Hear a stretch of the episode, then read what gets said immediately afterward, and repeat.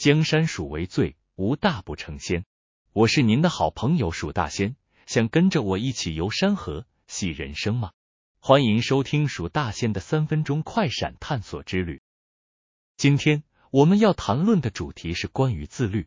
自律这个词或许听起来有些严肃，但它对我们的生活、事业和成就有着深远的影响。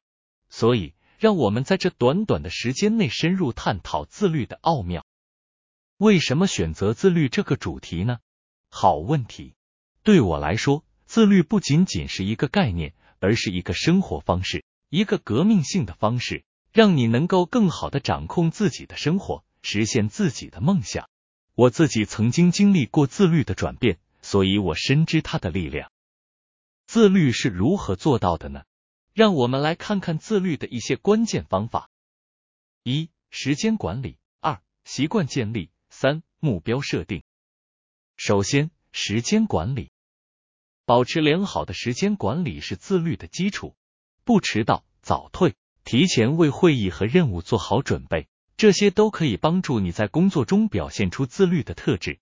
毕竟，时间是我们最宝贵的资源之一。其次，习惯建立。自律不能完全依赖意志力，建立健康的习惯，例如每天锻炼、良好的饮食习惯，有助于培养自律。习惯是我们生活的基石，所以要选择好的习惯。还有目标设定，设定明确的目标，并持之以恒的朝着这些目标前进，这将有助于激励自己保持自律。目标是我们前进的方向，他们给予我们动力，让我们不断努力。而这次，我也特别带来了两位伟人名人的自律故事，分别是爱因斯坦和黑曼巴 （Kobe Bryant）。爱因斯坦这位传奇的物理学家，不仅以其卓越的智慧而闻名于世，还以他的自律和时间管理能力而备受尊敬。他每天早上六点起床，工作到晚上十一点，充分利用每一分钟的时间来专注于他的研究。他的工作伦理和坚持不懈的态度。使他能够在相对短的时间内提出一些重大的物理理论，如相对论。这显示了自律对于在专业领域取得卓越成就的重要性。另一位传奇性的人物是 Kobe Bryant，NBA 的传奇球星。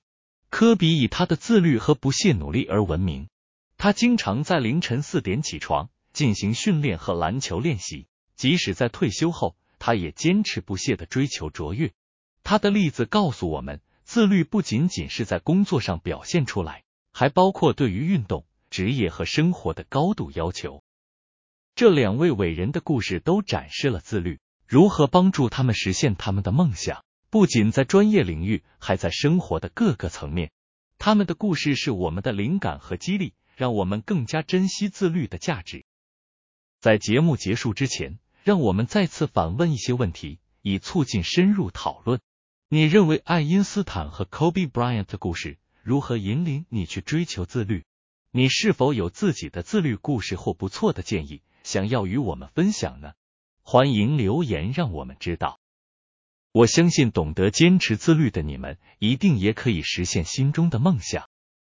江山属为最，无大不成仙。我是蜀大仙，我们下次再见。